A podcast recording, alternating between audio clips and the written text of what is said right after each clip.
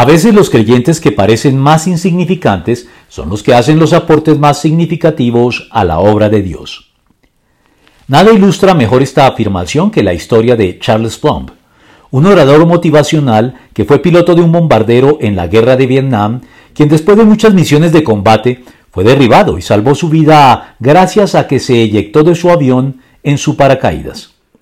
Años después, estando en un restaurante, un hombre a quien no conocía lo saludó diciéndole, Hola, usted es Charles Plumb. Era piloto en Vietnam y lo derribaron, ¿verdad? A lo que preguntó sorprendido, ¿y usted cómo sabe eso?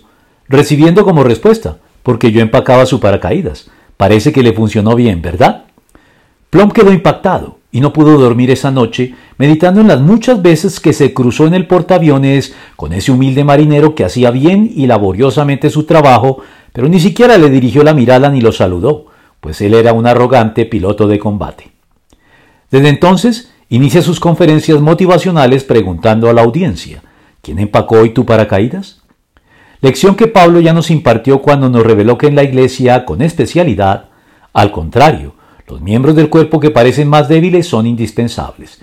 a los que nos parecen menos honrosos los tratamos con honra especial y se les trata con especial modestia a los miembros que nos parecen menos presentables, mientras que los más presentables no requieren trato especial.